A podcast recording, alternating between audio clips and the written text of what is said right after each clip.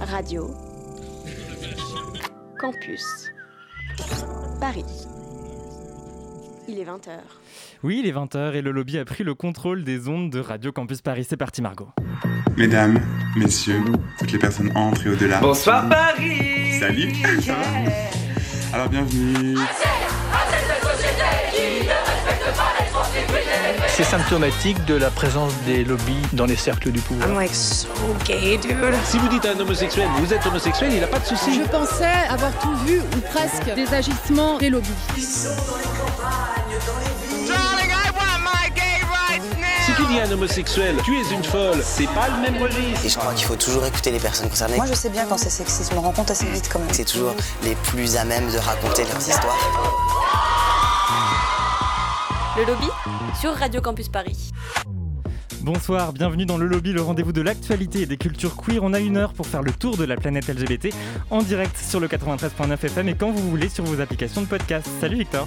Salut Colin. Alors qui est avec nous ce soir? Dis-nous. Nous sommes ce soir avec Lady Gaza. Salut à toi. Salut, on va parler fierté et honte en banlieue. Également avec nous le DJ du lobby. Salut XP. Salut tout le monde. Euh, bah nous ce soir on n'ira pas à l'Eurovision. D'accord. oh non Et puis une nouvelle chroniqueuse rejoint le lobby en cette euh, fin de saison. Bienvenue parmi nous Zoé.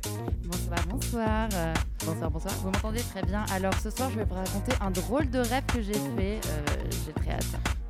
Nous aussi. Et en toute fin d'émission, on rejoindra Gwyn Deschamps sur la diagonale du queer. Elle nous parlera du festival Les Arts qui aura lieu euh, bientôt euh, entre Poitiers et Châtellerault. Et jusqu'à 21h, Victor, quatre invités sont avec nous. Oui, on entend encore trop souvent que les femmes trans mèneraient une concurrence déloyale aux femmes cis sur les terrains, les cours et les stades.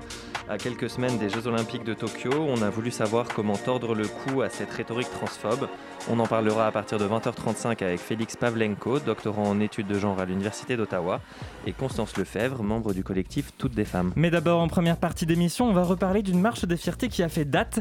En 2019, Saint-Denis accueillait sa première Pride. Nos deux invités ont suivi les organisateurs et les organisatrices de, cette, de cet événement éminemment politique. Le résultat, c'est un film d'un peu plus d'une heure, la première marche désormais disponible sur MyCanal. Bonsoir Akimatou et Baptiste Etchegaray. Bonsoir. Le lobby?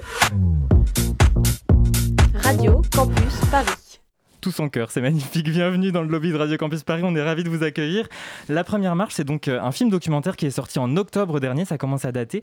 Vous vous y suiviez les organisatrices et les organisateurs de la première marche des fiertés en banlieue, donc les membres de l'association Saint-Denis Ville au Cœur. Comment est-ce que vous les avez rencontrés? Euh, par hasard, pour être honnête. Non, on avait un ami euh, commun qui nous a un jour invité à Saint-Denis pour une espèce de, de, réunion de toutes les assos de Saint-Denis qui, qui, étaient là pour, pour recruter de nouvelles, de nouvelles personnes. On a rencontré Youssef, Yanis, Lucas, qui nous ont un peu expliqué tout ce qu'ils prévoyaient de faire sur l'année. C'est pas une asso LGBT, ils font plein de choses pour les migrants, pour l'alphabétisation, pour plein de choses. Et le point d'orgue de leur année militante devait être cette fameuse marche. Donc on a trouvé l'idée hyper chouette et on pensait qu'on irait les rejoindre le jour J. Et puis quelques semaines plus tard, on s'est dit mais en fait c'est historique, on a un peu envie de faire un documentaire et si on leur demandait euh, si, si, acceptaient qu'on les suive. Et qu'est-ce qui vous a touché justement dans, dans, leur combat, dans leur obstination de vouloir créer cette marche malgré euh, de nombreux obstacles, malgré même des, habita des habitants de Saint-Denis hein, que vous avez filmés qui sont assez peu optimistes, hein, qui leur disent en gros qu'à Saint-Denis euh, c'est trop dangereux de vouloir organiser une Pride? Bah, Ce qui nous a donné envie, c'est justement ça. C'est-à-dire qu'ils avaient face à eux une montagne, euh, des, des, murs, euh, des, des, gens qui étaient euh, un peu, enfin, qui, qui, doutaient de, de, du succès de leur marche et, et, eux ne doutaient pas. Eux étaient sûrs que qu'ils soient à la fin 4, 5, 10, 20, 1000, 3000, 70 000, ils feraient cette marche, ils iraient marcher chez eux, dans leur ville, au pied de là où ils vivent, là où ils vont étudier, là où ils sortent.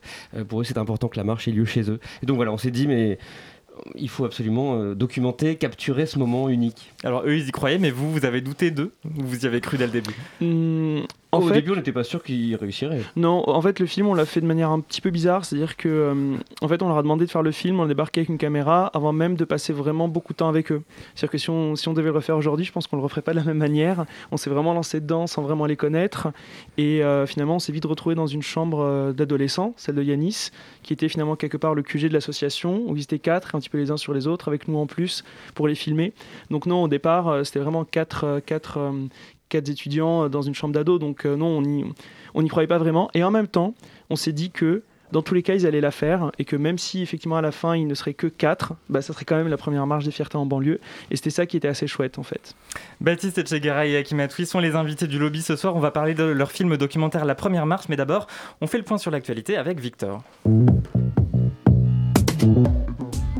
En ce mois de mai marqué par Ida Hobbit qui est aussi un pré-mois des fiertés, l'actu a été assez riche donc on va faire un point rapide sur différents événements qui se sont déroulés depuis notre dernière émission. Allez, c'est parti. Le Parlement européen a décidé de se mobiliser pour demander le transfert de Fabien Azoulay en France. Cet homme de 43 ans avait été arrêté en Turquie en 2017 pour avoir acheté et consommé du GBL, un produit proche et, précurseur du GHB. Gay et juif, il serait victime de sévices s'apparentant à de la torture dans les geôles turques selon sa famille et ses avocats. L'homme était allé en Turquie, comme beaucoup de Français, pour se faire poser des implants capillaires. C'est dans sa chambre d'hôtel qu'il s'était fait livrer du GBL acheté sur Internet. Pour sa défense, il plaide qu'il ne savait pas encore que cette drogue était illégale en Turquie. En effet, il s'avère qu'elle avait été interdite depuis seulement 6 mois. Fabien Azoulay a été condamné à 16 ans de réclusion, il en a déjà purgé 4 et ses proches espèrent qu'il pourra effectuer le reste de sa peine en France. Retour dans l'Hexagone, comme on dit, à quelques semaines des élections régionales, bien partie pour être réélue, Valérie Pécresse, la présidente de l'Île-de-France, a perdu un procès en diffamation qu'elle avait intenté contre Act Up Paris. Après sa décision controversée de sortir les personnes en situation irrégulière bénéficiant de l'aide médicale d'État du dispositif de 75% de réduction dans les transports d'Île-de-France, elle avait été épinglée par l'association dans une campagne d'affichage. Celle-ci mettait en avant le risque de rupture de parcours de soins ainsi que les mots recherchés et délinquante pour qualifier Madame Pécresse.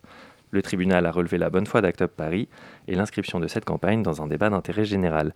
Valérie Pécresse avait déjà perdu un premier bras de fer puisque la mesure décriée avait été annulée en première instance, décision confirmée en seconde instance. VIH toujours, la star de Broadway et de la série Pose, Billy Porter, a fait son coming out séropositif ce mois-ci dans un long et émouvant texte publié dans le Hollywood Reporter.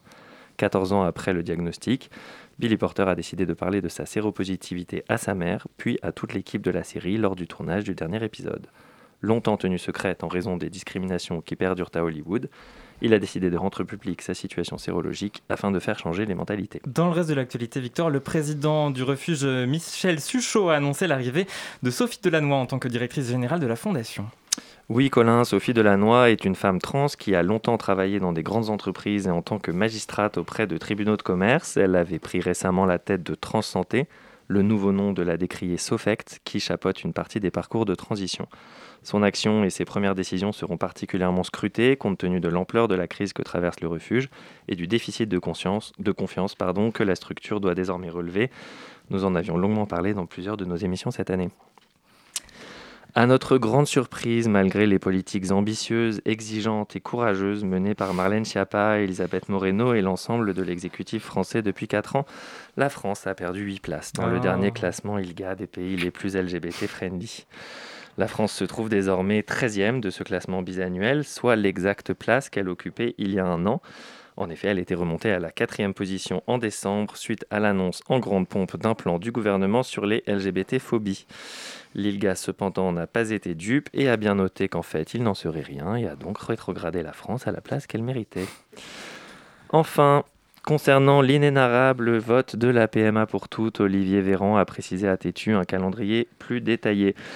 Examen en séance à l'Assemblée nationale le 7 juin, commission spéciale du Sénat le 15 et séance au Sénat à partir du 24 juin.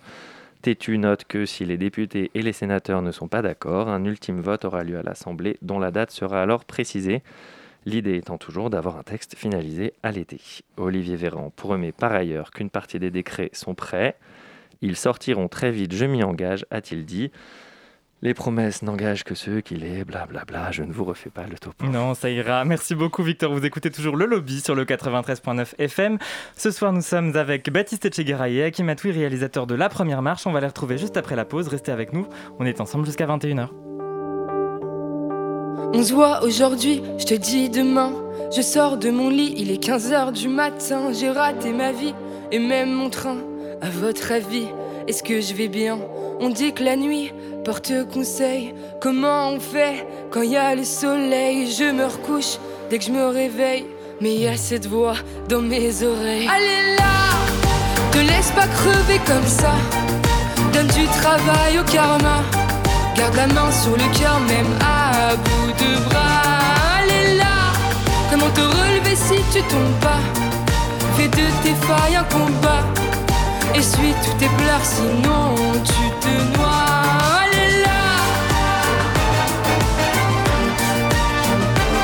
Allez là Le moi sous vide, je crois que je vais crever. J'ai peur de l'avenir, j'ai peur de rêver, j'ai mal au bide. À force de penser, je vis mes souvenirs pour m'en rappeler. Mon propre silence fait du bruit. Pourtant je danse toute la nuit, je n'ai plus confiance en la vie. Pourtant y a cette voix qui me crie Allez là, te laisse pas crever comme ça. Donne du travail au karma. Garde la main sur le cœur, même à bout de bras. Allez là, comment te relever si tu tombes pas? Fais de tes failles un combat. Essuie tous tes pleurs, sinon tu te noies. Laisse pas crever comme ça. Donne du travail au karma. Garde la main sur le cœur, même à bout de bras. Allez là, comment te relever si tu tombes pas? Fais de tes failles un combat. Essuie tous tes pleurs, sinon tu te noies.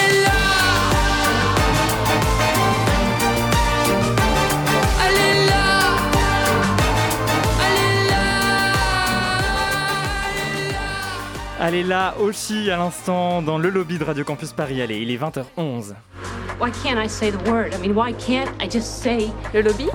Susan, I'm gay. Radio Campus Paris Euh, j'ai un pote aussi qui est- on a à peu près la même expérience avec le Maroc, le lycée Descartes, l'homosexualité vécue au Maroc, euh, qui habite aussi à Paris.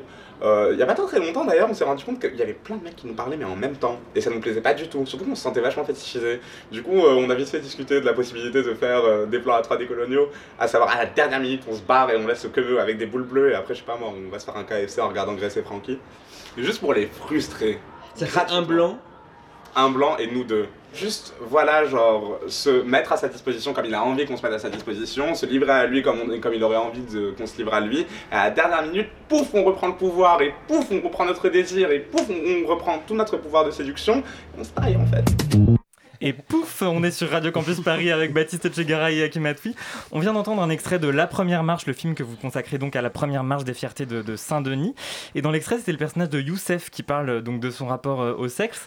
Euh, Youssef, c'est un personnage un peu, un peu tape à l'œil, un peu en- haut en couleur, qui fait beaucoup se tourner les caméras vers lui, qui, qui s'exprime très bien. On sent qu'il a une place un peu à part euh, finalement dans, dans ce que raconte ce film. C'est un peu le personnage principal Ouais. parce que effectivement c'est euh, celui, celle aujourd'hui parce qu'il a terminé sa transition, euh, qui euh, porte peut-être le plus haut euh, ses combats, euh, qui sont des combats intersectionnels, euh, qui sont des combats euh, qu'elle nourrit euh, de, toutes ses lectures, de, tous ses cours, parce qu'elle est étudiante comme tous ses, amis à, Saint-Denis, à Paris 8, qui est une fac très très euh, euh, engagée sur les questions de genre, d'identité. Et, en fait, oui, Youssef, ce qui était très beau dans ce personnage, c'est à la fois sa vie privée, tout ce qu'elle nous a confié, et en même temps d'arriver à théoriser, d'arriver à faire avancer un combat et de s'inscrire peut-être dans, une grande histoire qui serait les droits, les luttes LGBT depuis Stonewall, depuis 50 ans. Voilà, donc c'est pour ça que Youssef personnifiait euh, ça et donc assez facilement, assez naturellement, euh, Youssef incarnait un peu ce film. Mais alors justement, tous ces concepts euh, qu'elle apporte, euh, euh, donc l'homonationalisme, l'intersectionnalité, euh, c'est des idées avec lesquelles vous étiez déjà familier, vous, ou vous êtes vraiment confronté Pas tant que ça. Enfin, ouais. euh, disons, je dirais de façon assez profane, de façon assez. euh, euh, oui, évidemment. Enfin, je veux dire, euh, c'est c'est des sujets qui nous sont à cœur, qui me sont à cœur, en tout cas. Et je pense que c'est vrai pour Hakim aussi. Mais je dois dire que j'ai appris beaucoup de choses avec eux. Et je crois que c'est ça qui nous plaisait aussi, c'est que en fait, euh, on, partait avec l'idée de faire effectivement un film sur la première marche des fiertés en banlieue, donc en se disant ah bah on va montrer que c'est pas forcément facile d'être gay euh, LGBT en banlieue, mais ils vont y arriver parce qu'ils sont super forts. Et en fait, c'était bien au-delà, c'est qu'en fait leur combat, c'était aussi euh, changer de regard sur la banlieue, c'était en fait, je pense que ça nous a permis nous aussi de, bah, tout simplement nous, nous instruire, nous éduquer, nous ouvrir les yeux et de, de voir en fait cette jeunesse militante qui a 20 ans, ils ont 15 ans de moins que moi et en 15 en fait, bah, les choses ont déjà changé. Il y a 15 ans, c'était pas forcément les mêmes combats, c'était pas les mêmes slogans dans les rues et j'ai eu l'impression un peu comme ça de me rebrancher à une jeunesse actuelle, voilà. En fait, il et elle vivent toutes ces questions-là de manière tellement intime que du coup, toutes ces interviews, tous ces moments qu'on a pu échanger avec eux, finalement ont pris une toute autre saveur parce que c'est pas juste de la théorie en fait. C'est tout d'un coup, oui, on nous parle d'intersectionnalité, mais c'est en fait quelque chose qui est vécu H24 euh, et, c'est ça, je trouve, qui était, qui, était assez fort. Et là, dans l'extrait euh, de Youssef euh, qui explique voilà, le plan A3 des coloniales, c'est vrai que c'est. Enfin, nous, nous on n'en revenait pas. Quoi. Quand, on, quand on a fait ça, on, a passé des semaines après, on parlait à nos amis et, et on disait, bah, voilà, enfin, en fait, on, a un peu l'impression, enfin, on a essayé en tout cas avec le film, de mettre en avant des gens qui ne sont pas dans la théorie, qui ne sont pas dans le discours, un tout petit peu quand même, un petit discours militant, c'est important, en tout cas un, un discours qui structure, mais aussi des gens qui vivent toutes ces questions là et qui en fait sont un exemple vivant de, ce que sont ces discriminations au quotidien. Et euh, vous, vous, parliez du fait que vous étiez arrivé dans, dans cette organisation un peu par hasard.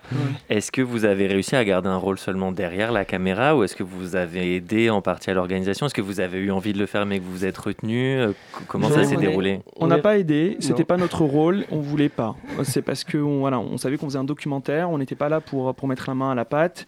Euh, donc non. Ce qui est marrant, parce qu'au départ, on pensait vraiment aller à la manif bien avant de faire un film. Oui. Et puis petit à petit, on s'est dit, on va faire un film.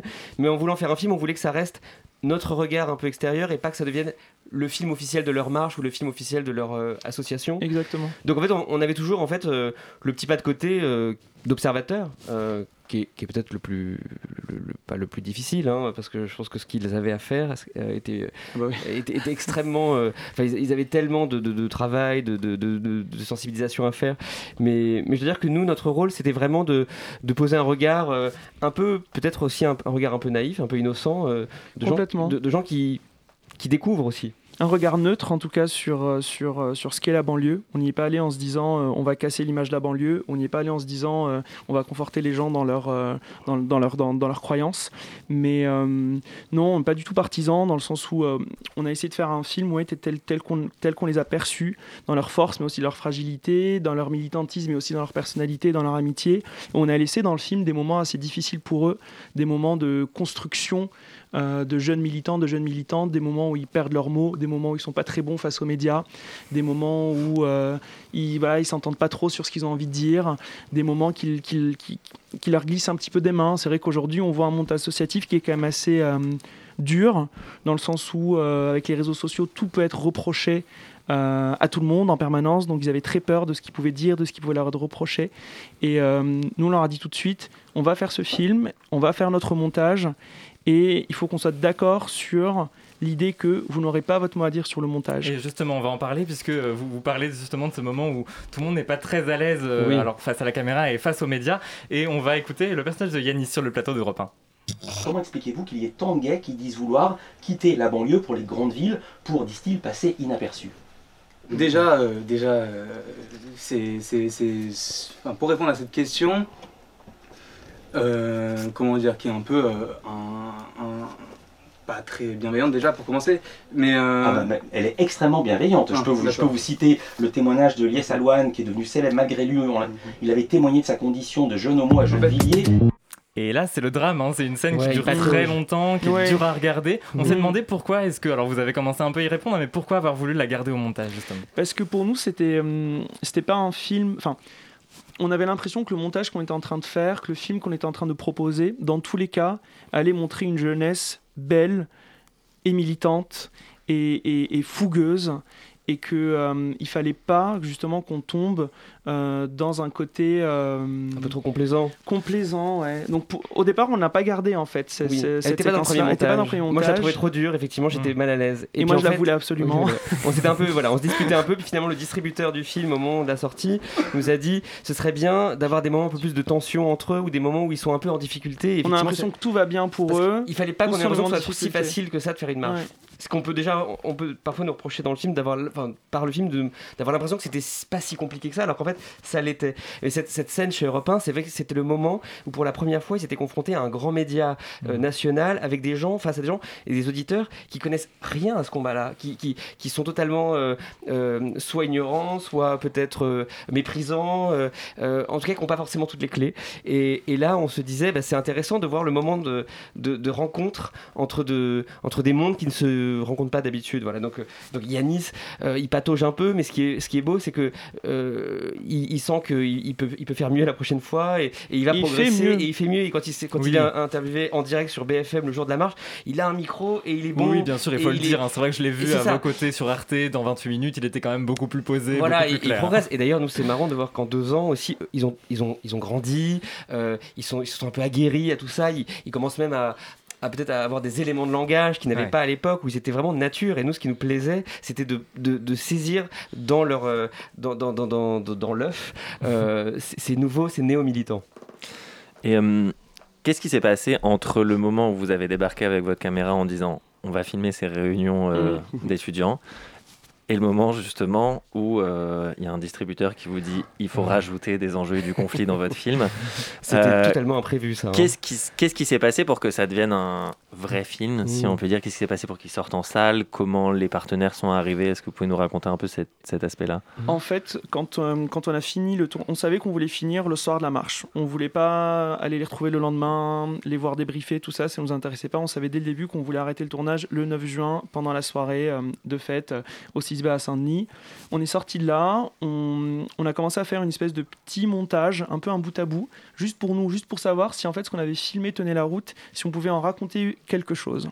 Et en faisant ce montage-là, ce bout à bout, on s'est dit, ça serait bien de le donner à un monteur ou à une monteuse.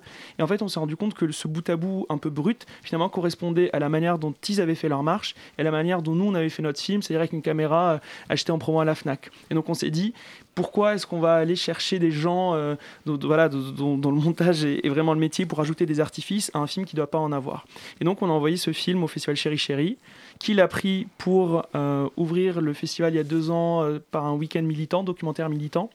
Et dans cette salle, on a profité en fait de cette projet-là, de cette projet-là au MK de Beaubourg pour inviter des gens en se disant bon peut-être qu'ils peut qu'ils voudront le montrer ailleurs dans d'autres festivals, tout ça. on a croisé la route d'Outplay qui nous a dit distributeur un distributeur indépendant de films LGBT.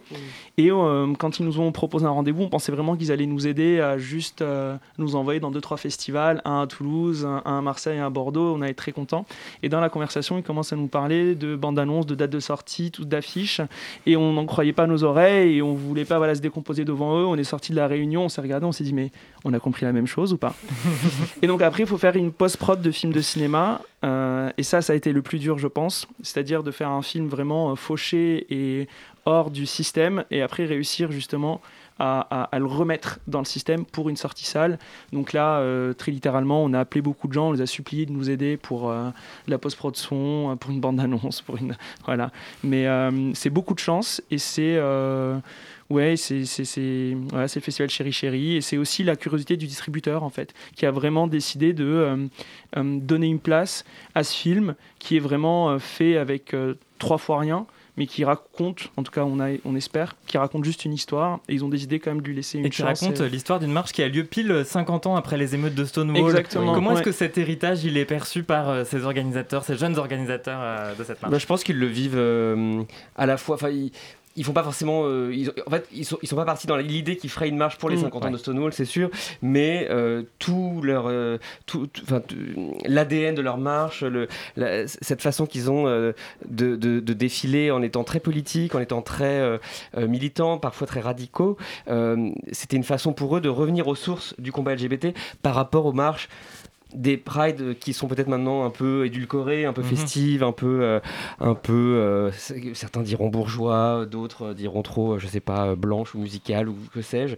Eux avaient envie vraiment d'une marche qui revienne aux sources du combat LGBT quand à Stonewall euh, se faisaient buter des militants gays, lesbiennes, trans et qui étaient pour la plupart noirs, Noir, latinos. exactement. Donc en fait, c'était, je pense, en fait, c'était c'était profondément en eux, mais ils se sont pas dit on va le faire pour les 50 ans de solo, mais c'était un très beau symbole. En 30 secondes, pourquoi est-ce que vous pensez qu'il a fallu attendre 2019 pour qu'il y ait une première marche des fiertés en banlieue? Hmm, et ça, c'est une très bonne question. Euh, très honnêtement, on n'a pas la réponse et eux non plus. Euh, c'est vrai, ils sont confrontés à beaucoup d'associations euh, locales plus anciennes qui n'avaient jamais fait cette marche-là et qui justement mmh. regardaient un petit peu d'un mauvais œil ces petits jeunes qui avaient créé leur association il y a peu de temps et qui disaient bah, nous, on va le faire. Mmh. pourquoi ça a marché? Peut-être que Parce que c'était eux. Parce que c'était. parce que c'était elle. Ouais, c'est ça. non, mais c'est vrai, il n'y a, a, aucune réponse. Ils se sont dit on va le faire. Et ils se sont dit bah, on s'en fiche. Toutes les Mmh. personnes qui pensent qu'on n'est pas capable de le faire, bah, on va leur prouver qu'ils ont tort. Merci beaucoup Baptiste Etchegaray et Atfi. Je rappelle donc que votre Merci film documentaire s'appelle La Première Marche et qu'on peut le voir euh, sur la plateforme MyCanal. Vous restez avec nous et pour l'heure il est 20h25 sur Radio Campus Paris. Merci. Le lobby Et je crois qu'il faut toujours écouter. Radio Campus Paris. Et on reste en banlieue avec quelqu'un qui fait une petite apparition d'ailleurs dans la première marche. Salut Lady Gaza. Salut. Allez vas-y on t'écoute, c'est à toi. Ok. La fierté n'est pas la plus fidèle des amis. Avant ça, il y a la honte, jusqu'à la haine de soi. La fierté est là, mais pour reprendre une expression d'une splendide amie, queer de banlieue arabe et musulmane, la fierté comme nos vies, elle est là en pointillé. La honte, elle, est là en continu. J'en avais déjà parlé effectivement lors de mon intervention à la marche de Saint-Denis que j'ai faite pour l'association Femmes en lutte. Euh, la fierté est un élément important dans nos vies, mais ce n'est pas le premier mot qui me vient quand je pense à moi, ma famille, mes amis au mot de quartier. Notre vie, c'est une vie de silence et de souffrance. On ne veut plus être illégitime, on ne veut plus que nos corps soient illégitimes, que nos désirs soient illégitimes, nos familles illégitimes, jusque nos enfants, ils sont illégitimes aux yeux de l'État et dans nos quartiers. Il est temps d'exister. Cet exil et ce placard politique des queers de banlieue, il doit cesser. Je profite donc de ma chronique pour leur ouvrir le mic en continu et non en pointillé. Nage, 45 ans. Contrairement aux idées reçues, c'est en banlieue que j'ai rencontré les espaces où travailler sur le sentiment de honte qui peut être mortifère dans nos familles. Je l'ai travaillé avec des personnes qui me ressemblent, qui me comprennent. C'est en banlieue que j'ai rencontré le sentiment de fierté et que j'ai décidé de l'embrasser. Rachel, 27 ans.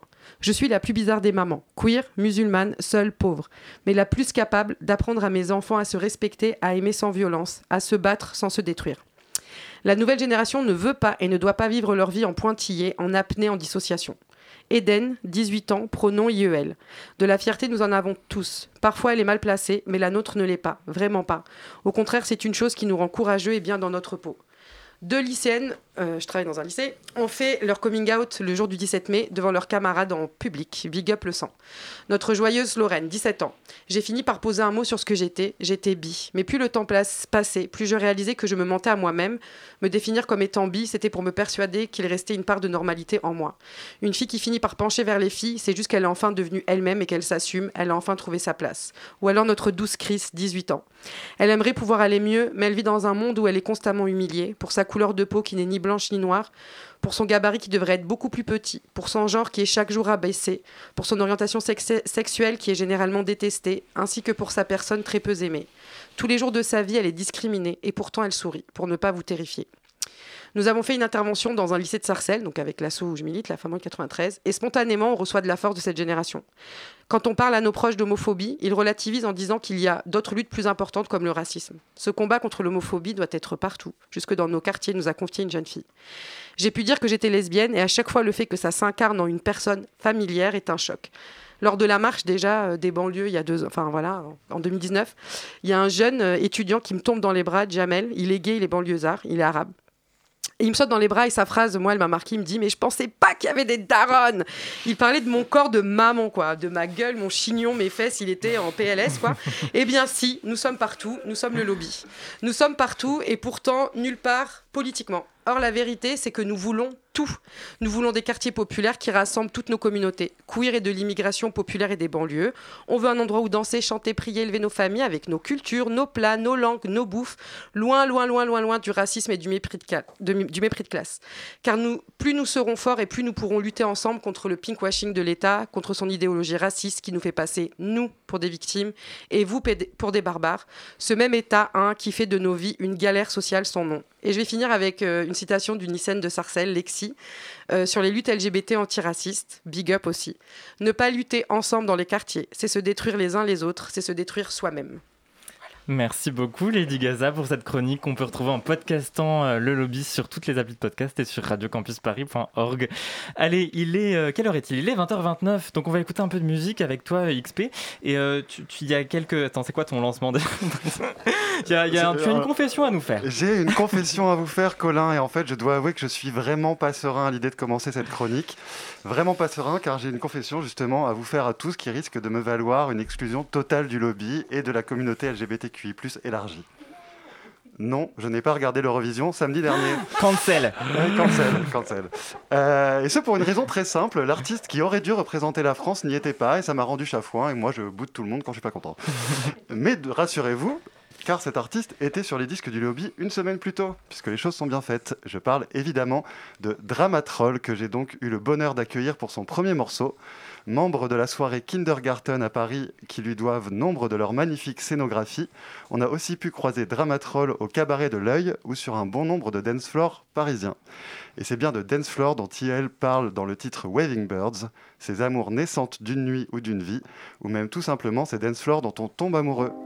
Ce sera donc un 12 points pour moi. Désolé Barbara Pravi, mais je vous laisse juger par vous-même en écoutant tout de suite Dramatroll, Waving Birds sur Radio Campus Paris. Out in the storm, lost in the fog, blinded by the smoke. I'm feeling dizzy again, and I cannot see this pain. I'm out of focus on this stage. In the buzz of the crowd, you are standing at cloud. You're reaching for me as I fall. You find me agitated, in my chest, my blood boiling. I might be losing my sanity.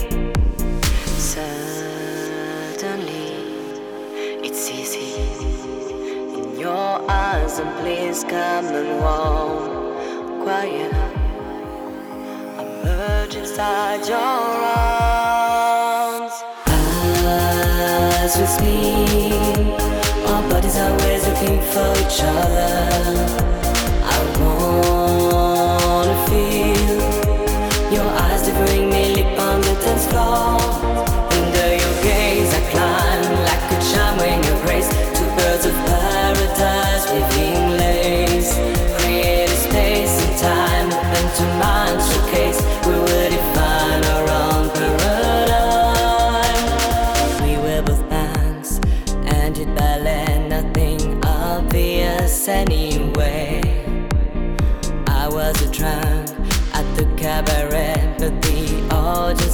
The screenplay.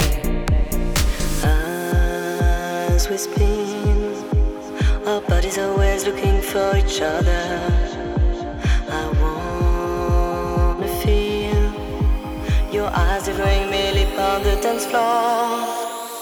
As we spin, our bodies always looking for each other.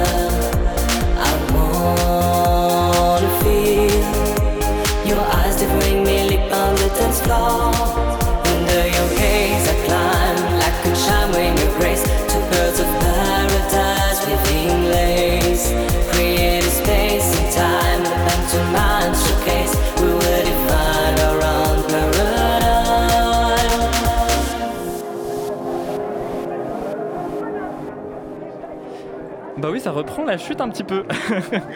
c'était Dramatroll avec le titre Weaving Bird, c'était le choix de musical d'XP, merci beaucoup. Quel est le programme des disques du lobby euh, demain XP Eh ben, demain, on accueille euh, l'artiste Gérald et une chorale queer de Manchester. Je vous en dis pas plus, c'est extraordinaire. Et ce sera sur SoundCloud, comme tous les mercredis. Allez, il est 20h33 et on part sur la diagonale du queer avec Gwyn Deschamps, c'est parti. Ils sont dans les campagnes. Le lobby? Ils sont dans les villes. Ils sont sur Radio Campus Paris. Salut Max Salut Colin. Alors, où est-ce qu'on va aujourd'hui dans la diagonale du queer? Eh bien, souviens-toi, je vous avais parlé il y a quelque temps de The Last Team, de son super projet d'écolieu. Eh bien, définitivement, cette équipe a plus d'un tour dans son sac, puisqu'elle revient dans cette chronique. Cette fois-ci, c'est à l'occasion du Lézard Festival qui se tiendra les 27 et 28 août prochains à Vic sur Gartempe. Ça sera la deuxième édition du festival qui est née l'été dernier suite au premier confinement, afin de pouvoir se retrouver et retrouver des événements culturels queer. Alors, en août 2020, le festival s'est tenu sur une seule journée. Il y a une dizaine de performances artistiques, musicales, burlesques, etc., ainsi que des expositions et une soirée en non-mixité. Cette année, c'est donc de retour dans la campagne entre Poitiers et Châtellerault que l'on croisera, je l'espère, beaucoup de personnes queer avec leurs tentes et leurs meilleurs outfits de festivaliers. Ok, alors qu'est-ce qu'on va découvrir au Lézard Festival? Bien, le line-up est assez alléchant, je dois te le dire, Colin. Il y a une scène musicale, des artistes graphiques, une tatoueuse, des autrices, une scène amateur. Et puis, bon, il y a même mes chouchous, euh, les humoristes Tani, accompagnés de Lucie Carbone et Mao. Le DJ set de la bande Amenoff, les illustrations de sexe saphique du compte Insta Safo Sutra. Et puis bon, si le cœur vous en dit, vous pourrez aussi éventuellement venir m'écouter lire Orlando, une pièce que j'ai coécrite avec ma comparse Zoé de la compagnie Exosmose. Alors, pour t'en dire un peu plus, Orlando, c'est l'histoire de deux filles. C'est Lucie, engagée, fière, libre, exaltée, qui a ce sentiment ineffable d'appartenir à une communauté qui est sa seule famille. Et c'est Roxane qui vit avec Lucie son premier amour, alors qui ose enfin, qui succombe aux délices de son identité, qui s'assume peu à peu. Et ces deux filles s'aiment, elles s'emballent. Et au-dessus de ce couple fusionnel, il y a la mère de Roxane, qui surtout aime sa fille jusqu'à l'étouffer, ne supportant pas euh, de ne plus être la femme de sa vie. Donc ce projet de pièce se veut léger, drôle comme une comédie romantique, mais bon, ça aborde aussi euh, les tourments des sentiments, comme il est effrayant de se laisser aimer, donc j'espère que ça vous intéressera en tout cas. Et puis pour celles qui veulent prolonger la fête, euh, The Team propose aussi une semaine de woofing, donc c'est des chantiers solidaires en non-mixité en amont du festival pour tout préparer, construire, aménager. Alors bon, j'espère vous y croiser à Vic-sur-Gartempe ou ailleurs cet été, ou même plus tard, mais que nous puissions tous et toutes, à un moment dans notre vie, se voir et puis bon, ressentir de nouveau cette magie électrique quand on se réunit. Et donc, si vous voulez plus d'infos, vous pouvez les suivre sur l'Insta Les Art Festival, donc c'est L-E-Z-A-R-T-8 Festival. Et la billetterie est sur le site Helloasso. Eh bah merci Max, alors on se voit avec sur Gartempe cet été. Eh bah ouais, salut Colin, à la prochaine. Et n'oubliez pas que vous pouvez retrouver Max sur son compte Instagram, at Deschamps, allez 20h36. Le lobby Radio Campus Paris, yeah Et il est temps pour nous d'ouvrir notre question du mois. Et aujourd'hui, Victor, on parle de la place des personnes trans dans les compétitions sportives. Oui, le 17 mai dernier, on apprenait que la Fédération française de rugby allait inscrire dans son règlement l'inclusion des personnes transgenres, une décision qui intervient alors que la Fédération internationale de rugby a banni les personnes trans en octobre dernier et que les discours transphobes se multiplient, surtout à l'égard des femmes trans. Alors le sport est-il essentiellement transphobe, voire transmisogyne? On en parle avec nos deux invités. Bonsoir Félix Pavlenko. Vous êtes doctorant en études de genre et votre thèse porte justement sur les pratiques des activités sportives des personnes trans. Et puis avec nous également Constance Lefebvre, bonsoir. Vous êtes militante féministe et membre du collectif Toutes des femmes. Alors Victor, tu le disais, la Fédération française de rugby vient de publier un nouveau règlement cherchant à inclure euh, les personnes transgenres. Et à ce sujet, on a posé quelques questions à Alexia Serenis. Euh, elle est la première femme trans à avoir évolué en première division de rugby, donc euh, l'élite pour les, novices comme moi, et également porte-parole de la FFR. On va l'écouter. Le nouveau règlement de la FFR, permettra à toutes les personnes trans de, de pouvoir intégrer une équipe de rugby en compétition dès l'année prochaine donc pour la saison 2021-2022. Il y a des restrictions quand même importantes qui visent les femmes transgenres dans ce nouveau règlement, qui doivent du coup ne pas dépasser un certain seuil de testostérone, euh, suivre un traitement hormonal depuis au moins 12 mois, euh, alors que les hommes trans, eux, euh, pourront jouer avec les hommes sans aucune restriction. Pourquoi est-ce qu'il y a cette distinction? Alors il y a cette distinction pour les femmes trans non opérées pour un problème d'équité on sait que le corps d'une femme trans non opérée qui n'a pas d'hormonothérapie va avoir un avantage physique par rapport aux femmes cis. Par exemple, dans mon passé, euh, je me vois mal avoir le niveau que j'avais joué en esport euh, sans hormonothérapie euh, au niveau de l'élite féminine à l'heure actuelle. Ça ne serait pas du tout égalité, j'aurais beaucoup plus de vitesse, beaucoup plus de puissance, et ça, ce n'est pas envisageable. Le niveau dans lequel je jouais, j'avais un avantage euh, certain euh, sur le physique, mais qui n'était pas non plus euh, excessif. C'est c'est comme tout à petit niveau, dès que lors on a un gabarit qui sort un petit peu de, de la norme, va avoir systématiquement un, un, avantage. Je me souviens très bien d'une joueuse de Gaillac qui faisait à peu près ma taille, qui était corpulente, très athlétique, et qui, qui avait un net avantage sur toutes les joueuses déjà de son équipe et vis-à-vis de la plupart de mes coéquipières aussi. La question ne se pose pas au niveau des hommes, euh, des hommes trans, parce que une fois que euh, là, ils, euh, ils, ont la T, euh, leur corps se modifie. Après, c'est à eux de, de, se développer, de faire les, les programmes d'entraînement, le muscu, pour justement qu'ils aient un corps en capacité à euh, recevoir, dans mon sport évidemment, de recevoir les coups et d'avoir la force euh, nécessaire. Alexia Serenis, porte-parole de la Fédération française de rugby. Félix Pavlenko, euh, Constance Lefebvre, peut-être une réaction déjà sur ce qu'on vient d'entendre? Euh, ben, Déjà, ce qui est, ce qui est intéressant, c'est que le, le, la Fédération sportive de rugby donc, a ouvert ce règlement, donc ça laisse une possibilité pour les personnes trans, mais ce qu'on voit dans le discours d'Alexia, c'est notamment ce qu'elle dit, c'est qu'il y a des femmes cis qui on peuvent avoir un avantage sur le terrain. Et en fait, l'idée, c'est qu'il y, a différents types de gabarits sur un terrain de rugby. Et en fonction des postes, il y a des, il y a des capacités athlétiques qui sont plus ou moins euh, mises en avant et plus ou moins qui facilitent euh, le jeu. Et, et c'est pas forcément une affaire d'être euh, une femme cis ou, une femme trans. Oui, voilà, et, on le voit dans cet exemple, ce sont quand même systématiquement les femmes trans qui, dérangent et non les, hommes trans, même s'ils rencontrent également des obstacles, hein, on va pouvoir y revenir. Et, et parce que ce sont les, femmes trans qui vont rencontrer ces restrictions particulières, hein, avec euh, donc un, taux de testostérone à ne pas dépasser, euh, une durée minimum pendant lesquelles elles doivent suivre leur traitement afin de pouvoir jouer avec les femmes cisgenres. Cette forme de, de transmisogynie, on, de transmisogynie on, la retrouve partout. Pourquoi cette focalisation sur les femmes trans Peut-être Constance Lefebvre là-dessus euh, En fait, la focalisation sur les femmes trans, en particulier dans le sport, euh, elle, a pour origine, en fait, bon, d'une part, le fait qu'il y a une focalisation sur les femmes trans dans, euh, dans la transphobie, c'est-à-dire que les, les, hommes trans sont assimilés, le plus souvent dans une logique transphobe, assimilés à des femmes, et donc par principe plutôt inoffensif, alors que les femmes trans sont euh, des hommes, mais enfin sont assimilés à des hommes, mais en fait à, à des hommes qui seraient euh, dérangés, parce qu'il faudrait, il faut être dérangé pour pouvoir changer de sexe. Enfin, c'est, voilà, je pense que c'est un peu la, la, logique qui se trouve là. Et, et comment est-ce qu'on répond à ces arguments biologiques avec beaucoup de guillemets, selon lesquels les femmes trans mèneraient une concurrence déloyale aux femmes cisgenres sous prétexte d'un taux de testostérone plus important? Euh, ben déjà, par exemple, ce qu'on peut dire, c'est que les, les enquêtes euh, sur lesquelles se basent les règlements euh, ont en fait aucune preuve scientifique tangible à, à, donner en fait. Donc ça veut dire qu'on se base bien sur des présupposés, des stéréotypes qui sont ancrés et les stéréotypes que, que décrivait Constance justement. Et parce qu'en fait, les, enquêtes qui sont faites se basent sur les différences corporelles qu'on peut observer. Et encore, ça, je mets des guillemets entre des hommes cis et des femmes cis. Et du coup, on assimile les femmes trans à ces hommes cis, et, de ça, on en tire des conclusions.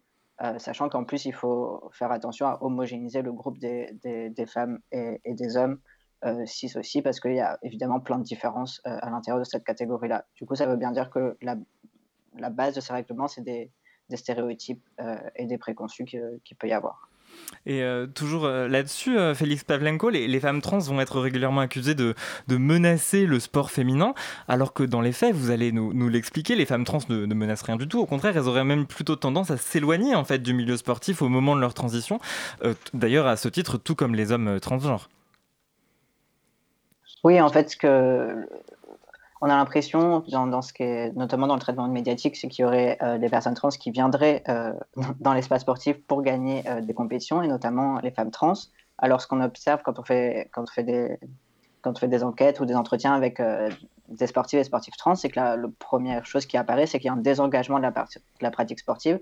La plupart des, personnes trans, en fait, arrêtent le, sport en début de transition. Et pour les personnes qui jouent à haut niveau, il y a, il y a presque un choix à faire, en fait, entre la carrière sportive et le fait de transitionner. Euh, ce qui montre qu'il y, y, a bien une, une impossibilité euh, du monde sportif d'accueillir les, les, personnes trans. Et donc, et donc justement, les discriminations ouais. vécues. Justement, on, on, là, on parle sur du, beaucoup sur du haut niveau, mais quelle est la situation des personnes trans à une échelle plus locale, en petit club par exemple, ou même en sport amateur? Euh, ben en fait, déjà, il y a des, donc des difficultés de pouvoir obtenir des licences, euh, des fois, des licences sportives. Euh, parce que en fonction de l'état civil des personnes, etc., de ces choses-là, il y a aussi euh, toutes les discriminations qu'il peut y avoir avec les, questions, euh, les remarques, ça peut être des violences aussi physiques de la part des, ben, des adversaires, des coéquipiers, coéquipières, des coachs, etc. Et du coup, il y a, beaucoup de difficultés en fait à juste exister en, tant que personne trans sur un terrain de sport.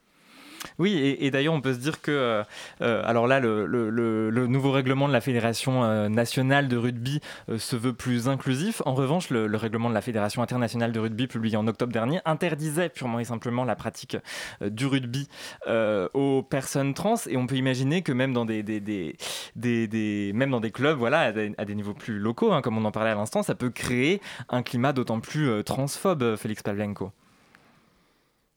Euh, oui, tout à fait. Ben, en tout cas, ça, ça- ça- le sport, il, il s'insère en, en tout cas évidemment dans la société. Et c'est- ça rejoint ce que disait euh, Constant tout, tout à l'heure. En fait, les, les personnes trans euh, vivent énormément de, de transphobie dans, dans la société, notamment les, les femmes trans vivent de la transmisogynie. Et de, du coup, ça se répercute euh, dans la pratique sportive et en fait dans l'accès tout simplement à plein de- d'espaces de, de la vie quotidienne.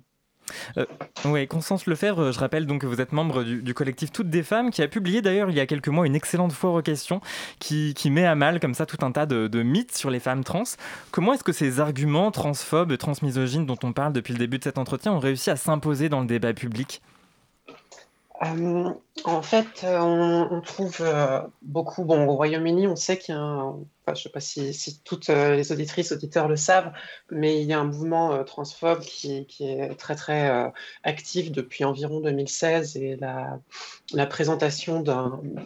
Comment Le début d'une discussion autour de la facilitation du changement de sexe à l'état civil euh, qui est actuellement très difficile et assez, euh, assez coûteux d'ailleurs au, au Royaume-Uni.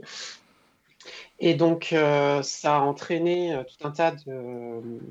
Donc, comment Une. Une un rhétorique climat- particulièrement transphobe oui, il y, a- il y a eu en fait le développement d'une rhétorique transphobe qui s'est effectuée sur des années et qui finalement on a euh, donc euh, un, un- un mouvement qui a beaucoup cherché sur toutes ces années-là à comment euh, appuyer au mieux ses arguments et, et défendre, euh, défendre euh, sa cause, c'est-à-dire en fait euh, euh, globalement euh, interdire, euh, interdire la transition, puisque c'est bien leur but euh, Mhm. pour, euh, pour la plupart. Et, et donc, euh, les deux sujets qui se sont démarqués, euh, c'est celui du sport, de l'inclusion dans le sport, parce que c'est facile de dire énormément de choses euh, sur euh, les, les femmes trans dans le sport, et puis euh, personne va vraiment vérifier parce que c'est un peu trop pointu. Et puis, euh, le deuxième, le deuxième sujet, ce sont les transitions chez les enfants. Donc, ce sont vraiment les, les deux sujets qui ont été identifiés après des, des années finalement de, voilà, de, de brainstorming et d'expérience comme ceux qui avaient le, le plus d'impact. Et ensuite, euh, ces rhétoriques-là ont été réappropriées euh, très très vite euh, par toute la droite conservatrice anti-LGBTI, en particulier aux États-Unis. C'est pour ça qu'on voit actuellement aux États-Unis, donc depuis en fait la, défaite de Trump aux élections en novembre dernier, et, et donc la présidence de Biden qui a commencé en, en janvier, euh, janvier. On, on voit qu'il y a euh, énormément de lois euh, au niveau des, de chacun des États qui sont proposées pour interdire la participation des, des, des femmes trans aux compétitions sportives. Alors que Biden se voulait plus libéral, lui, sur le sujet, d'ailleurs, avec la signature d'un décret dès le mois de janvier, si je me souviens bien. Oui, c'est ça. Mais la réponse était. En fait, c'était dans le programme de Biden et donc la réponse, en fait, était déjà préparée à l'avance. C'est pas une réponse Mm. spontanée politique, c'est euh, quelque chose qui a vraiment été réfléchi euh, dans les mois précédents par euh, tout le parti euh, conservateur américain et puis en fait euh, un tas de lobbies anti-LGBTI qui sont qui comptent qui appuient d'ailleurs des, des poursuites, des poursuites légales contre des femmes trans ou contre des fédérations sportives comme euh, dans le Massachusetts avec euh, les, les compétitions euh, avec des non dans le Connecticut pardon où euh, des deux femmes trans noires qui se sont démarquées pour avoir gagné quelques compétitions et, ont été tout de suite attaqués par, par, enfin très vite attaqués par certaines de leurs compétitrices. C'est devenu une affaire nationale qui est en fait appuyée par des lobbies anti-LGBT, anti-LGBTI comme euh, Alliance Defending Freedom. Donc en fait, c'est vraiment quelque chose qui est, qui est réfléchi euh, dans le but d'avancer euh, comment le, le vote conservateur Ouais. et, et puis les, les lois anti-LGBTI. Et pour revenir au, au contexte français, on remarque que dans, dans les médias qu'il y a une espèce de mise en valeur d'une soi-disant querelle violente entre les militants et militantes féministes. Euh, on pense par exemple à tout ce que Marianne fait en ce moment sur euh, les personnes trans. Quel regard vous portez euh, l'un et l'autre sur la couverture médiatique spécifiquement des, des, personnes trans dans le sport? On sait que de manière générale, les médias ont beaucoup de progrès à faire là-dessus. Est-ce que les sportifs et sportives trans sont davantage victimes d'un traitement transphobe à votre sens? Oui, clairement. Euh, alors, il y a, plusieurs points euh, qui participent à ça. Donc, il y a non seulement le, le fait de, partager certains discours, euh, comme on disait avec Marianne, mais en fait, il y a, plein de choses qui, rentrent en compte et qui fait que, à l'échelle de la, presse globale et notamment même dans la presse LGBTI, en fait, il y a des, y a des, un traitement médiatique transphobe qui est, qui est mis en place et notamment le fait qu'on on ne prend pas en compte les conditions de pratique du sport par les personnes trans, les discriminations qu'elles vivent, on, on, on on n'interroge pas les personnes trans sur tout ça. Et par exemple, euh, sur une enquête que j'ai faite, on voyait qu'entre 1977 et euh, 2020, en fait, les conditions de pratique du sport par les personnes trans, ça représente 4% euh, du contenu des articles. Du coup, c'est très peu, et du coup, on s'intéresse vraiment euh, pas à, à ces discriminations. Et du coup, ça, ça, lié au fait que les personnes trans sont tout le temps euh, présentées comme les premières de leur sport à concourir, et ce, du coup, depuis euh, des années, ça crée un sentiment de cette invasion des personnes trans dans le sport, alors que euh, elles sont là depuis longtemps et elles vivent de nombreuses discriminations et que c'est compliqué de faire du, sport en tant que personne. Et le phénomène va peut-être d'ailleurs s'amplifier là, vous allez me dire ce que vous en pensez, puisque cet été auront lieu les, Jeux Olympiques de Tokyo et on pourra très certainement y admirer la performance de Laurel Hubbard, j'espère que j'écorche pas trop son nom, qui est haltérophile néo-zélandaise et surtout première athlète transgenre à être qualifiée en tout cas aux, Jeux Olympiques. Est-ce que ça veut dire que les choses commencent à changer ou est-ce qu'on peut s'attendre comme ça à une, réaction violente de la part de militants transphobes? Euh, la réaction existe déjà, en fait. Ouais. Elle n'a pas attendu. Euh, pardon, Colin? Oui, oui, oui, je vous entends. Mais alors du coup, est-ce qu'on peut quand même réussir à être euh, en quelques secondes quand même optimiste un petit peu face à la situation? Pour se quitter euh, en bon terme Ben, si on veut être optimiste, c'est que il y a force- ça veut dire qu'il y a des, des personnes trans qui a- arrivent à concourir à haut niveau. En tout cas, ça suffit pas d'être optimiste par rapport à ça. Il faut Bien vraiment. sûr. Je pense que si, si- je pense que par exemple, euh, la plupart des articles, comme on disait sur le traitement médiatique avec Laurel Hubbard, ils sont euh, jamais en fait elle est interrogée et c'est tout le temps est-ce qu'elle a un avantage physique? En fait, on- son poids est, est- est- est tout le temps comparé à différentes périodes de sa vie. Il y a son taux hormonal qui est euh, partout dans, dans les médias. Il y a est-ce qu'elle a eu des opérations? En fait, son, son corps il est complètement euh, mis en avant de cette manière-là. Mais en fait, j'ai encore jamais vu d'article qui l'a interrogé sur comment elle vit tout ça, qu'est-ce que ça se passe, comment ça se passe pour elle, euh, comment ça se passe pour avoir un coach, qu'est-ce que les adversaires disent. Euh, Il y, a, il y a plein de questions en fait à lui poser et sur Et lesquelles on a- s'interroge pas il y a sont encore en fait beaucoup la, de la travail. de. Merci infiniment Félix Pavlenko, doctorant en études de genre à l'univers- l'Université d'Ottawa et Constance Lefebvre, membre, de- membre du collectif Toutes des femmes, de de nous avoir éclairé sur le sujet. 20h52, presque 53 dans le lobby. Comment ça va Zoé? Mais ça va très bien et toi Zoé qui a donc attendu quand même notre avant-dernière émission de la saison pour se manifester. On lui dit bravo, c'est pas trop tôt Zoé? Ben, J'ai envie de te dire merci Colin, merci à tous. Vous savez, c'était pas évident d'oser toquer à la porte de la meilleure émission de Radio Campus Paris. J'avais un peu peur que mes collègues de la matinale de 19h ne m'accusent d'inaugurer un mercato anticipé. Après réflexion, je me suis dit que Monsieur Colin n'était pas le seul à avoir le droit de mélanger torchon, serviette et micro. Cependant, je fus un peu désemparée quand le temps fut venu de devoir faire une proposition de chronique. Bah oui, figurez-vous, chers auditeurs, que les rubriques livres, musique, cinéma, campagne et génie lesbien étaient déjà prises, et ce depuis belle lurette. Pleine d'angoisse, j'étais là à me gratter la tête devant ma page blanche, quand soudain, prise d'un foudroyant sommeil, je m'assoupis au pied d'un arbre. Je me réveilla engourdi, sans trop reconnaître dans quel parc parisien j'étais, quand j'aperçus une blanche lapine en chemise flanelle et piercing nostril qui avait l'air très pressée. Je la suivis à travers les bosquets pour lui demander où elle se rendait, lorsqu'elle se glissa dans un terrier sous la terrasse du Rosa Bonheur, m'entraînant avec elle. Il me sembla alors que je tombais dans un puits de solitude sans fond, et cet instant me, sembla, durer une éternité, lorsque brusquement je me retrouvais les quatre fers en l'air dans une grande pièce avec des portes fermées. Bon, la suite vous la connaissez, la potion, le gâteau, je deviens très grande, puis très petite, je trouve la clé, j'ouvre une porte. Là, une grande lumière m'aveugle tout d'abord, j'entends de la musique, le pan d'une robe m'effleure en passant. Sous mes yeux ahuris, défile sur de petits talons la gracieuse Liane de Pougy dans ses habits de cabaret. René Vivien, en complet et haut de forme, fume un cigare en débattant avec animation des dernières sorties littéraires. À ses côtés, Romaine Brooks montre avec fierté son nouvel autoportrait où elle pose en dandy, fixant d'un regard de défi le spectateur. J'ai l'impression que c'est moi qu'elle regarde. Je n'arrive pas à le croire. Je suis 20 rue Jacob à Saint-Germain-des-Prés, dans le célèbre salon de Nathalie Clifford Barnett, aussi connue sous le nom du temple de l'amitié Wink. Cette dernière, la reine de la soirée, trône au centre de la pièce, ses bras autour de la duchesse de Clermont-Tonnerre, qui, un verre de martini à la main, la dévore de ses yeux alanguis.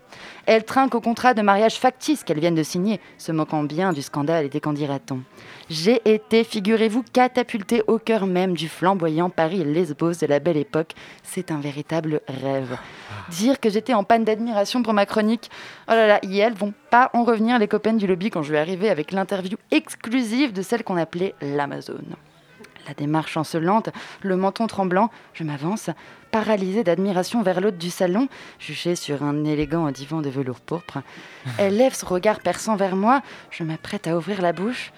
Et je suis réveillée par deux gardiens qui m'intiment de quitter sur le champ le parc des buttes Chaumont car le couvre-feu tombe dans 15 minutes.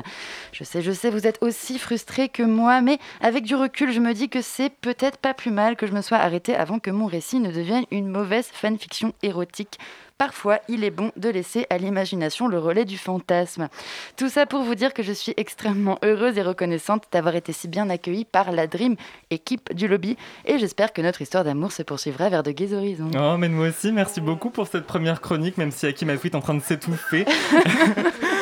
chronique qu'on retrouve, euh, comme tout le reste de cette émission, euh, en podcast euh, et sur toutes euh, vos applications ou sur radiocampusparis.org. Le lobby, c'est déjà la fin. On va faire un tour de table pour l'agenda. Baptiste Etchegaray, vous êtes resté avec nous sans, sans vous étouffer. J'espère que ça va aller. quelles recommandations pour ce mois de juin? Qu'est-ce qu'on qu'est-ce qu'on lit? Qu'est-ce qu'on regarde? Qu'est-ce qu'on visite? En juin, je vous propose un film, Nomadland, qui a eu l'Oscar du meilleur film. Mhm. C'est la deuxième fois seulement dans l'histoire qu'une femme obtient l'Oscar du meilleur film. C'est un film de Chloé Zhao, qui est une grande metteuse en scène et qui est un film magnifique que j'ai eu l'occasion de voir euh, un peu avant sa sortie. Je vous le conseille, c'est vraiment un film sur une communauté de marginaux, de nomades. Euh, et ce qui est très beau, c'est que euh, les, les, les, les, les- les- ce ne sont pas des acteurs, ce sont vraiment de vraies personnes qui sont filmées avec Francis McDormand, grande comédienne. Et donc il y, a une- il y a une sorte comme ça de docu-fiction. euh, le, film est, est traversé par, par beaucoup de, de vrai, de réel, et, et- et il est très beau. Voilà. C'est bien noté. Merci, Victor. Alors moi je me suis rué dans les salles de ciné depuis mercredi dernier comme tu t'en doutes. Du coup j'en ai profité pour aller voir deux films du panel LGBTQ+ de cette cuvée et je vous les recommande tous les deux.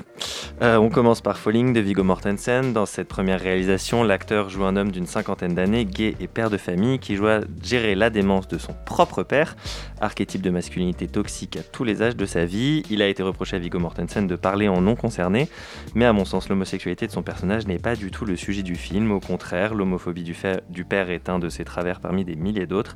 J'ai trouvé plutôt agréable de voir un homme euh, hétéro écrire un film sans concession sur ce que la masculinité peut avoir de pire, sans jamais chercher d'excuses à ce père, d'autant que ce n'est pas du tout un rôle performance taillé pour les Oscars, comme on a pu en voir récemment. Dans un autre registre totalement différent, j'ai vu Garçon chiffon, qui est aussi un premier film de comédien, en l'occurrence Nicolas Maury. C'est très drôle, souvent mélancolique, toujours tendre. Ça a été une très bonne surprise pour moi. Nicolas Maury délivre une jolie performance. Il se filme sans concession dans le rôle d'un homme à la fois absolument insupportable et bouleversant. Merci beaucoup, Zoé. Alors très rapidement, moi je vais tricher. hein, euh, J'ai pas encore eu le temps parce que j'ai beaucoup de travail en ce moment de me ruer dans les salles de ciné, d'aller voir des expos et de, livres, des nouveaux- de lire des nouveaux livres. Alors je vais vous conseiller un livre qui est sorti en automne 2020. Euh, il s'agit de Les Orageuses de Marcia Burnier. euh, une autrice lesbienne et féministe, c'est publié aux éditions Cambourakis et c'est l'histoire dans les très grandes lignes hein, d'un gang de, de meufs euh, qui vont en fait se rendre justice elles-mêmes et qui vont aller euh, confronter euh, des violeurs, par exemple en trachant leurs appartements, en leur faisant très peur. C'est génial, c'est hyper. Euh, Ça, ça fait beaucoup de bien. Et puis, et puis voilà, c'est voilà. Et bah c'est noté, merci Zoé. XP. Euh, je vous recommande l'exposition digitale Gros et Beau proposée par l'association des ours de Paris. C'est une exposition qui valorise les corps queer gros mis en lumière par des artistes photographes, illustrateurs, is parmi lesquels Christine Godot, Fulmano, Mathias Casado Gastro et autres. L'expo est dispo en ligne avec catalogue et t-shirt à acheter, avec le meilleur slogan du monde que je porte actuellement. On est gros, on est PD, on est des gros PD. Lady Gaza en 20 secondes s'il te plaît. Bah, moi, c'est Wissem Belkacem qui a sorti son Ah livre oui. Adieu ma honte. Je ne l'ai pas encore lu, mais je, je l'ai commandé, je l'attends. Et on a commencé l'année avec Fatima Das, on finit avec euh, un homme gay de quartier qui parle de l'homophobie dans le football. Parfait. Et puis on va évidemment aller voir. Et s'il nous entend, qu'il sache qu'on l'attend aussi sur le plateau du lobby. Moi aussi, je Et on l'attends. ira évidemment voir La Première Marche, le film de Baptiste Trigara et Hakim Atoui sur MyCanal. Merci beaucoup à vous deux, merci à toute l'équipe du lobby, merci à Margot Bage, notre indispensable réalisatrice. On se retrouve le 22 juin prochain. Restez à l'écoute du 93.9 FM et bonne soirée.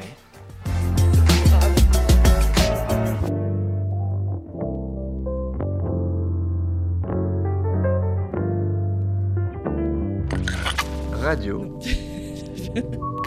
Campus Paris